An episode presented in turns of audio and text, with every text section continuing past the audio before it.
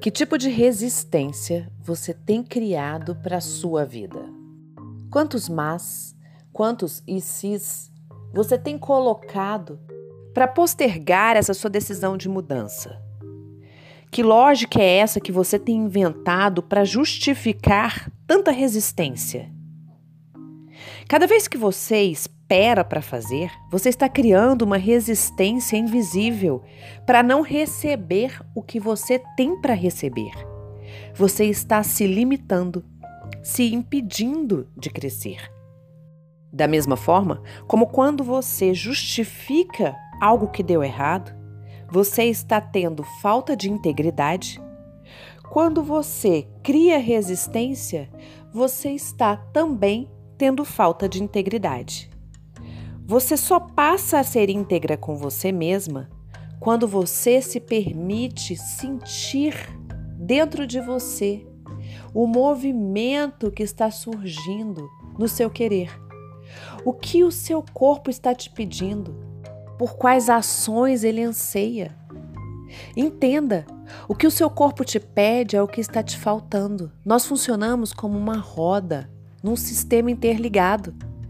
Se tem um pedacinho dessa roda que não está alinhado com as outras partes, essa roda não gira, ela quica.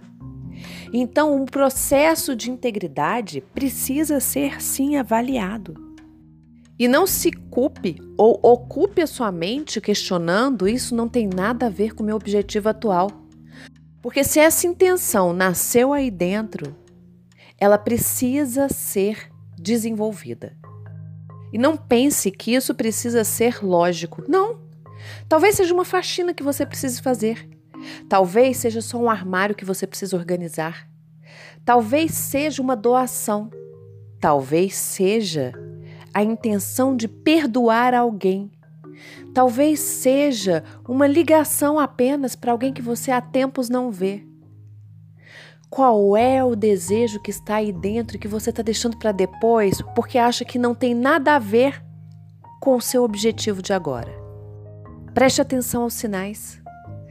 Saiba que na hora que você começar a fazer todo o seu corpo fluir num lindo movimento de abundância, você estará se posicionando para receber. E eu te digo, não tem nada mais lindo do que buscar a sintonia entre quem você quer ser e quem você é.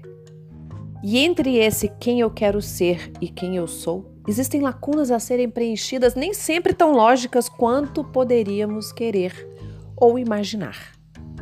Escute seu corpo, escute suas emoções, silencie seus críticos. Pare de dar esse cartão de crédito ilimitado para essas suas emoções desgovernadas. Seja gestora da sua própria mente.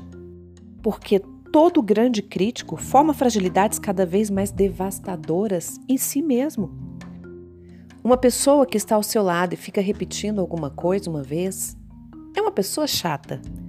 Uma pessoa que está ao seu lado e repete essa coisa duas vezes é uma pessoa que chega a ser entediante. Agora, uma pessoa que repete mais vezes ainda torna-se insuportável. Esse é o peso que o seu crítico tem sido na sua vida.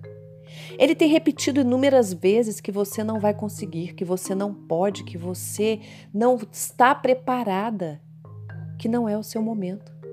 Chega de dar voz a esse crítico Chega de mas, chega de cis, chega de tentar achar justificativas lógicas para validar tudo isso que você está escutando dentro de você e que tem tornado a sua vida mais do mesmo sempre, todos os anos. Evitar sentir as dores, evitar o contraste dos seus traços de caráter, por exemplo, por medo, faz com que você não os use como recursos para ir além. Ajuste a sua sintonia. Una-se com pessoas que te complementem. Eu compreendo que é natural esse evitamento do contato com as nossas dores, mas é necessário esse contato para poder ir além. Você é tudo aquilo que precisa ser e você pode existir apenas se quiser. Então queira. Traga integridade para sua vida. Escute-se Pare de deixar para amanhã. Pare de tentar ponderar tudo com muita lógica. Chega de colocar vírgula, mas e se? Porque a sua verdade acontece no agora. E é agora, um dia de cada vez, todos os dias da sua vida, que você vai existir para ser quem você precisa ser. Com muito amor, da sua coach, Roberta Frois.